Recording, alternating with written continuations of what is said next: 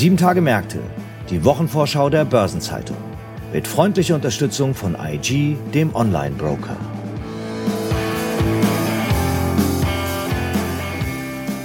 Ich begrüße Sie herzlich zu einer neuen Episode von Sieben Tage Märkte, der Wochenvorschau der Börsenzeitung. Heute ist Freitag, der 10. Februar.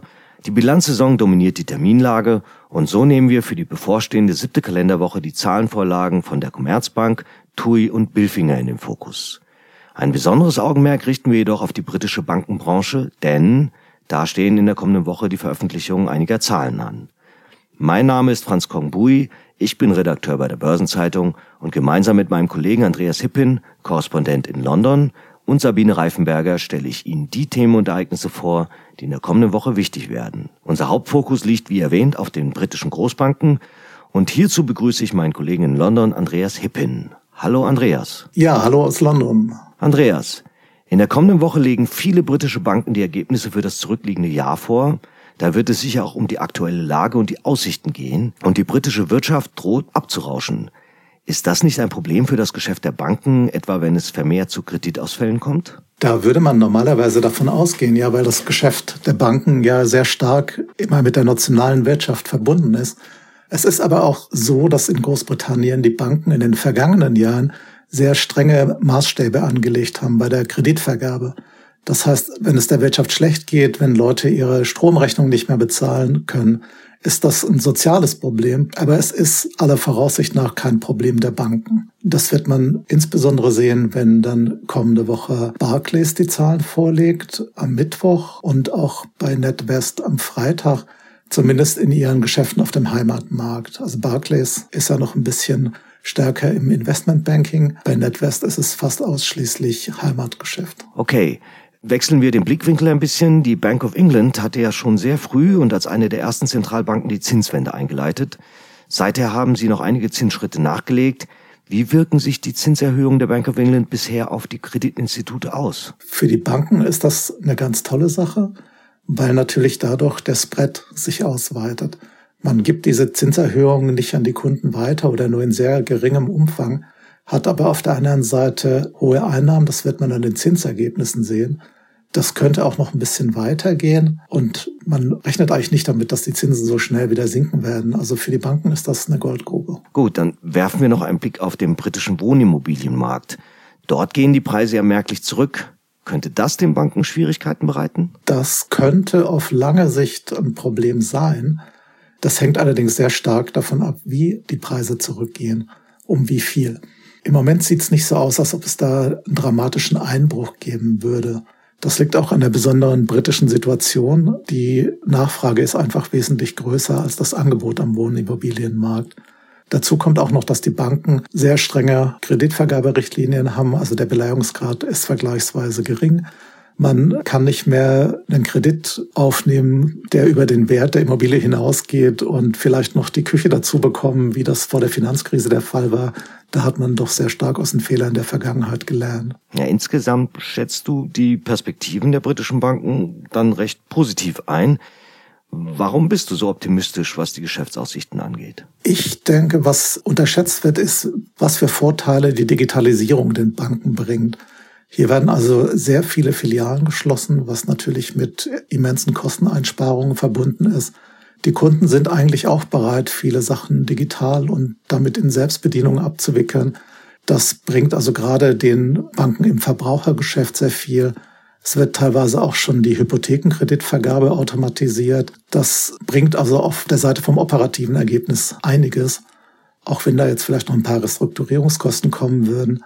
Und es ist für die Bank natürlich toll, wenn das Zinsergebnis jetzt wieder steigt. Da denke ich, ist erstmal ja für ein, zwei Jahre mit steigenden Erträgen und damit auch mit hohen Ausschüttungen an die Aktionäre zu rechnen.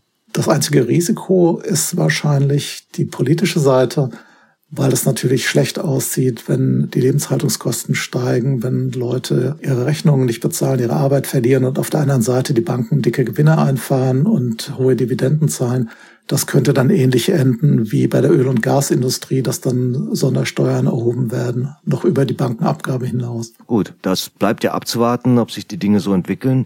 Kannst du denn eine Einschätzung abgeben, für welche Institute es am besten laufen wird? Also aus meiner Sicht wird es für die Institute am besten laufen, die hauptsächlich Geschäft auf dem Heimatmarkt machen in Großbritannien. Das sind Lloyds Banking Group, NetWest, es sind weniger die internationalen Banken wie HSBC und Standard Chartered.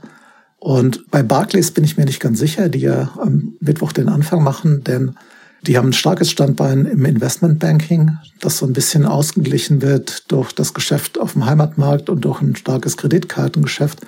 Aber das Investmentbanking ist immer für Überraschungen gut. Das kann also jetzt in der Marktvolatilität hervorragend gelaufen sein. Es kann aber auch sein, dass Barclays äh, zur Abwechslung mal auf der falschen Seite von den Trades war und dann einen entsprechenden Verlust zeigen muss im Investmentbanking. Okay, also äh, halten wir mal fest, der Heimatmarkt spielt in Großbritannien eine ganz besondere Rolle auch. Ja, vielen Dank für diese Einschätzung, insbesondere auch für die Aspekte, die gerade den britischen Bankenmarkt so ausmachen. Danke dir, Andreas. Ja, vielen Dank.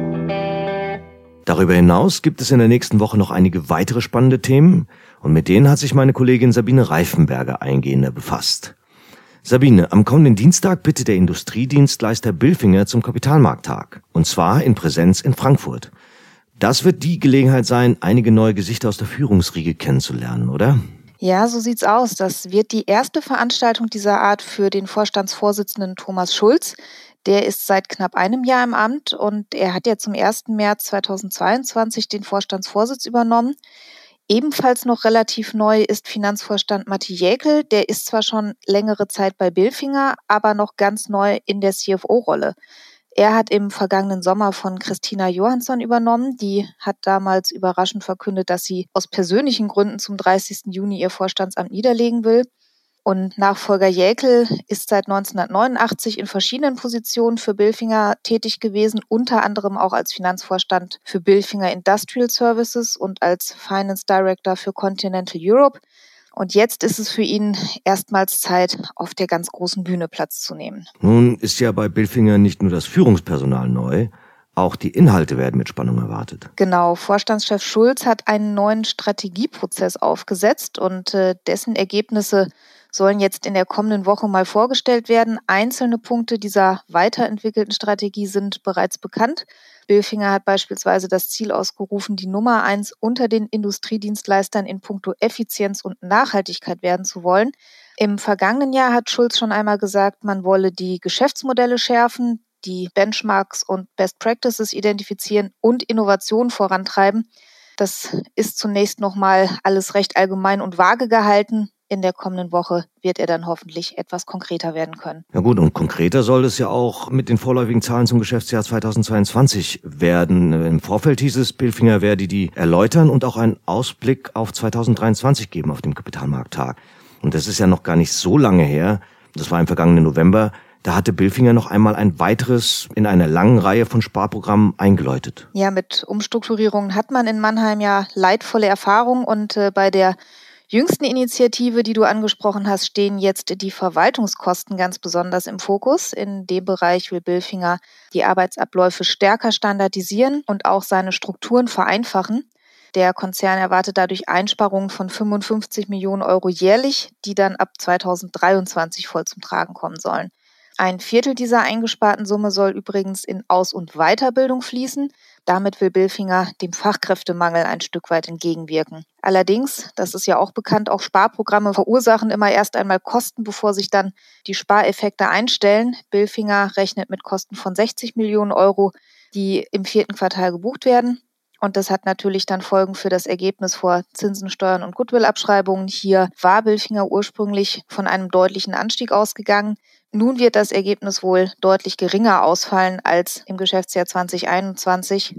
Damals hatte Billfinger 121 Millionen Euro erwirtschaftet, jetzt wohl etwas weniger.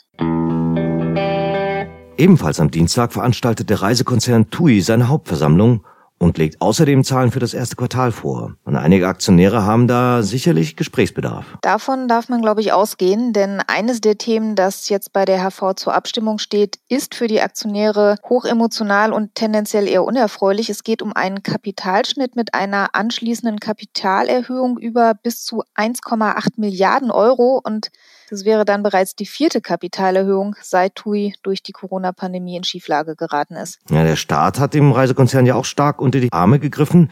Insgesamt beliefen sich die Finanzhilfen auf rund 4,3 Milliarden Euro. Wie ist denn da der aktuelle Stand? Ja, die Themen Kapitalerhöhung und Staatshilfe hängen auch tatsächlich zusammen. Der Finanzvorstand Matthias Kiep hat bei der Bilanzvorlage erklärt, die frischen Mittel bräuchte man, um die verbliebenen Staatshilfen aus einer stillen Einlage und einer Optionsanleihe zurückzubezahlen. Außerdem stehen KfW-Kredite zur Tilgung an. Und die TUI hat jedenfalls das Ziel ausgerufen, die restlichen Staatshilfen im Laufe des Jahres 2023 zurückzuzahlen. Ja, nun hat sich ja die Situation beim Thema Reisen wieder deutlich entspannt.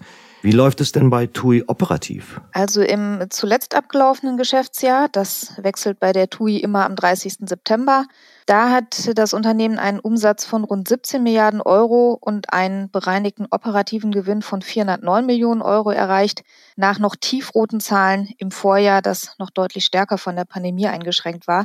So richtig sei das Geschäft allerdings erst in den Sommermonaten wieder zurückgekommen, heißt es bei der TUI. Und für das jetzt angebrochene Geschäftsjahr 2022-23, da erwartet das Management eine weitere starke Verbesserung beim Umsatz und einen signifikanten Anstieg beim Ergebnis. Detaillierte Planungen mit Zahlen gab es dazu aber zunächst nicht. Und nach wie vor zeigt sich, dass viele Kunden ihre Buchungen inzwischen deutlich kurzfristiger tätigen als vor der Pandemie. Das ist natürlich für die Reiseunternehmen unangenehm, weil das Geschäft weniger gut planbar ist. Allerdings muss man auch sagen, auf der positiven Seite sieht TUI einen Trend zu teureren Reisen. Fernreisen und All-Inclusive-Angebote sind gefragt und die durchschnittliche Dauer eines Urlaubs ist zuletzt auch gestiegen um zweieinhalb Tage. Die Leute fahren also länger weg, geben etwas mehr Geld aus. Und der durchschnittliche Umsatz soll jedenfalls im Winter dieses Jahres jetzt schon deutlich über dem Umsatzniveau des Vor-Corona-Winters 2018-19 liegen. Die Commerzbank lädt am Donnerstag zu ihrer Jahrespressekonferenz. Ein spannender Aspekt dabei ist die Höhe der erwarteten Überschüsse. Die Bank selbst hat da ja die einprägsame Marke von einer Milliarde Euro ins Spiel gebracht. Genau, noch bei der Vorlage der Zahlen für das dritte Quartal hat die CFO Bettina Orlob gesagt, die Commerzbank sei auf der Zielgeraden zu mehr als einer Milliarde Euro Gewinn und die Zahlung einer Dividende habe man auch weiterhin fest im Blick. Allerdings gibt es auch bei der Commerzbank ein Sorgenkind. Abschreibungen auf die polnische Tochter M-Bank haben die Zahlen im dritten Quartal ordentlich gedrückt. Die Einnahmen des Commerzbankkonzerns sind im dritten Quartal um rund 6 Prozent zurückgegangen auf knapp 1,9 Milliarden Euro. Und ohne die Sonderbelastungen in Polen wäre der Vorjahreswert um mehr als ein Viertel übertroffen worden, hat die Commerzbank damals gesagt. Außerdem wird spannend sein, wie sich die Kreditrisikovorsorge im vierten Quartal entwickelt hat. Im dritten Quartal hat die Commerzbank jedenfalls fast viermal so viel Geld für drohende Kreditausfälle zurückgelegt wie im Vorjahreszeitraum. Mal schauen, ob dieser Trend so anhält. Ja, aber neben den Zahlen gibt es ja noch ein Thema, das auch einen gewissen Prestigefaktor hat. Die Commerzbank würde sehr gerne wieder in den DAX aufsteigen. Genau, und es sieht auch tatsächlich so aus, als ob das am 27. Februar endlich soweit sein wird. Dann verlässt ja Linde den DAX und es darf dann ein Unternehmen nachrücken. Die Commerzbank hat sich dabei in den letzten Monaten ein Kopf-an-Kopf-Rennen mit Rheinmetall geliefert und in einem Punkt war die Commerzbank immer im Nachteil. Es dürfen ja inzwischen nur noch Unternehmen in den DAX, die zwei Geschäftsjahre in Folge einen operativen Gewinn vor Steuern, Zinsen und Abschreibungen erreicht haben. Die Commerzbank hatte jetzt 2020 noch Verlust geschrieben. Sie brauchte also neben 2021 noch ein zweites Geschäftsjahr, das mit Gewinn abgeschlossen wurde. Und das Problem dabei ist, dass der Stand Ende Januar entscheidend ist. Mit einer Bilanzpressekonferenz Mitte Februar wäre die Commerzbank da also eigentlich zu spät gekommen. Sie hat dann aber zu einem Kniff gegriffen und am 30. Januar schon mal vorläufige Zahlen für 2022 vorgelegt, um damit dann das zweite positive Jahresergebnis in Folge zu dokumentieren. Es war zunächst nicht ganz klar, ob die Datenanbieter diese vorläufigen Zahlen auch akzeptieren würden. Mittlerweile sieht es aber in den Ranglisten ganz danach aus und damit könnte dann die Commerzbank Ende Februar wieder zurück im DAX sein. Na, das wäre ja dann mal eine positive Nachricht. Die Aktionäre der Commerzbank mussten ja in den vergangenen Jahren so einiges mitmachen. Leistet die Commerzbank denn auch sozusagen Wiedergutmachung? Ja, also in den vergangenen Jahren hat ja die Commerzbank nicht nur mit niedrigen und zeitweise sogar negativen Zinsen zu kämpfen gehabt, sondern es kamen da auch hausgemachte Probleme hinzu. Und nachdem die Restrukturierung nun Erfolge zeigt, sollen auch die Aktionäre an dieser Rückkehr in die Gewinnzone teilhaben dürfen. Künftig will die Commerzbank deshalb mit festen Ausschüttungsquoten operieren und nach Abzug der Zinsen die den Anleiheinvestoren zustehen, will die Bank den Aktionären in den nächsten Jahren mindestens 30 und bis zu 50 Prozent des Konzernergebnisses ausschütten. Das kann dann in Form von Dividenden oder von Aktienrückkaufen geschehen. Und was steht darüber hinaus noch in der kommenden Woche an? Am Mittwoch wird der 13. Verhandlungstag des Wirecard-Strafprozesses in München durchgeführt. Und das Bundeswirtschaftsministerium veröffentlicht den Monatsbericht zur wirtschaftlichen Lage für den Monat Februar in Berlin. Am Dienstag beginnt die Weltleitmesse für Bio-Lebensmittel, die Biofach 2023 in Nürnberg. Sie läuft bis zum 17. Februar. Die Chemie- und Pharmaindustrie hält ihre Jahrespressekonferenz in Baden-Baden ab. In Brüssel treffen sich die EU-Finanz- und Wirtschaftsminister und ebenfalls in der belgischen Hauptstadt beraten die USA und Verbündete der Rammstein-Gruppe im NATO-Hauptquartier über weitere Militärhilfen für die Ukraine. Und in Istanbul ist der Gipfel für Gaslieferanten und Verbraucherländer angesetzt. In Braunschweig wird eine Entscheidung zur Klimaklage gegen VW erwartet und die OPEC legt in Wien den Monatsbericht zum Ölmarkt für Januar vor.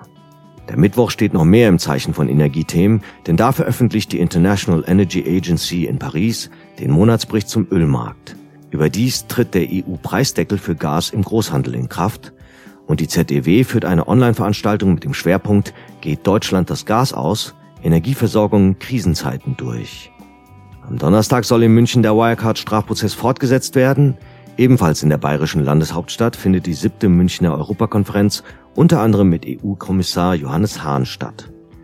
Derweil veröffentlicht die EZB in Frankfurt ihren Wirtschaftsbericht und am Landgericht Berlin wird mit einer Entscheidung zur Klage der Drogeriekette Rossmann gegen vier Bundesverbände deutscher Banken gerechnet. Und zum Wochenabschluss gibt der Europäische Automobilverband ACEA in Brüssel die Zahlen zu den Pkw-Neuzulassungen in der EU für Januar bekannt. Die EZB hält eine Pressekonferenz zum Global Financial Stability Report für Dezember in Frankfurt ab. Und erneut steht die Metropole an der Isar im Zentrum des Interesses, denn dann beginnt die dreitägige Münchner Sicherheitskonferenz. Die Aufmerksamkeit der Märkte wird derweil die Entscheidung der deutschen Börse über Änderungen in den Indizes der DAX-Familie auf sich ziehen zu dem Thema hatten wir ja vorhin schon mit Blick auf die Commerzbank gesprochen. Diese Veränderungen ergeben sich aufgrund von Lindes Ausstieg aus dem DAX am 27. Februar. Unterdessen steht an der Eurex ein kleiner Verfallstag für Aktien- und Indexoptionen an. Und die Ratingagentur Fitch informiert über die Einstufungen für Finnland, Serbien und die Slowakei, während Moody's die Ratingergebnisse für Baden-Württemberg, Bayern, Berlin, Brandenburg, Moldawien, Nordrhein-Westfalen, Sachsen-Anhalt und die Schweiz vorlegt und Standard Poor's liefert die Ratings für Estland und Polen. Weitere Termine aus Unternehmen, aus Politik und Wirtschaft sowie Updates zu wichtigen Konjunkturindikatoren finden Sie in der Übersicht heute im Finanzmarktkalender der Börsenzeitung oder online unter börsen-zeitung.de slash Finanzmarktkalender. Und dann gibt es in den nächsten Tagen auch ein paar runde Geburtstage zu zelebrieren. 50 Jahre alt wird Markus Kreber, RWE-Vorstandschef und zuvor dort Finanzvorstand sowie davor Bereichsvorstand bei der Commerzbank. Ihren 60. Geburtstag feiern Albert Christmann, persönlich haftender Gesellschafter bei Dr. Oetker, Nvidia-Chef Jen Sun Huang, dann noch Frank Fiedler, der CFO von Volkswagen Financial Services, sowie Lars-Henner Santelmann, ehemals Vorstandschef bei VW FS. Und in dieser Runde nicht vergessen werden sollte die Sportikone Michael Jordan, der sich ja mittlerweile als Investor betätigt. 65 Jahre alt werden Axel Herberg, ehemals Vorstandschef und dann Aufsichtsratschef bei Gerresheimer, Bernhard Scholz, Partner bei der Immobilis Group und ehemals Vorstand der Deutschen Pfandbriefbank, der Münchner Hüb und bei Hypo Real Estate, sowie Guillaume de Posch, vormals Vorstandsvorsitzender der Pro7 Sat1 Media AG und danach bis Ende 2017 Co-CEO der RTL Group. Seinen 70. Geburtstag begeht der ehemalige Bayersdorf Finanzvorstand Ulrich Schmidt. 75 Jahre alt wird Bernd Pischitzrieder, Aufsichtsratschef der Mercedes-Benz Group und ehemals Aufsichtsratschef von Munich Re sowie Vorstandschef bei Volkswagen und BMW. 80 Jahre alt wird der ehemalige WestLB-Vorstandschef Jürgen Sengera und nur noch fünf Jahre vom Centennium entfernt ist dann der ehemalige Vorstandsvorsitzende der Daimler-Benz AG, Edzard Reuter. Aktuelle Geburtstage und Personalien finden Sie immer auch auf der Personenseite der Börsenzeitung. Überdies herrscht in der kommenden Woche nicht nur Hochkonjunktur bei den Floristen und Patisserien wegen des Valentinstags. Es gibt daneben noch weitere beachtenswerte Gedenktage, etwa den Internationalen Tag der Frauen und Mädchen in der Wissenschaft, der Welttag der Kranken, der Internationale Kinderkrebstag, der Internationale Tag gegen den Einsatz von Kindersoldaten, der Welttag des Radios, der Internationale Darwin-Tag und, on a lighter note, der Tag des Regenwurms. Und zum Schluss noch ein paar Hinweise in eigener Sache. In der Sonnabendausgabe der Börsenzeitung finden Sie wie stets die Spezialthemaseite Recht und Kapitalmarkt. Am Mittwoch findet das von unserem Schwesterunternehmen BZ Live durchgeführte Online-Seminar Emissionsgeschäft, Prospektverordnung und elektronische Wertpapiere statt. Und an dieser Stelle möchte ich schon mal einen Hinweis auf unseren Finanzplatztag geben. Der findet am 1. und 2. März statt und zwar zum 16. Mal. Der Finanzplatztag bringt die Mitarbeiter der Banken und der bankennahen Unternehmen, etwa die IT-Wirtschaft, zusammen und ermöglicht den Austausch mit hochrangigen Experten aus Wirtschaft und Politik. Weitere Informationen zu diesen Veranstaltungen finden Sie selbstverständlich in den Shownotes zu dieser Episode. Im Übrigen ist gestern eine neue Folge von Nachhaltiges Investieren, unserem Podcast rund um Sustainable Finance erschienen. Zentrales Thema ist, dass auch bei Lieferketten und ihrer Finanzierung Umweltaspekte immer mehr an Bedeutung gewinnen. Wie solche Programme aussehen können und wo die Tücken liegen, erklärt Marion Reuter von Standard Chartered in der aktuellen Episode.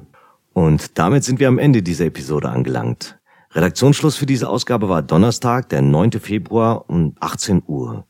Eine Gesamtübersicht über Konjunktur- und Unternehmenstermine finden Sie in unserem Terminbereich unter börsen-zeitung.de slash Termine. Und alle genannten Links sind mitsamt weiteren Informationen in den Shownotes zu dieser Folge aufgeführt. Ich wünsche Ihnen einen angenehmen Wochenabschluss und gute Erholung am bevorstehenden Wochenende. Das wünsche ich Ihnen auch. Alles Gute, schönes Wochenende und eine erfolgreiche nächste Woche.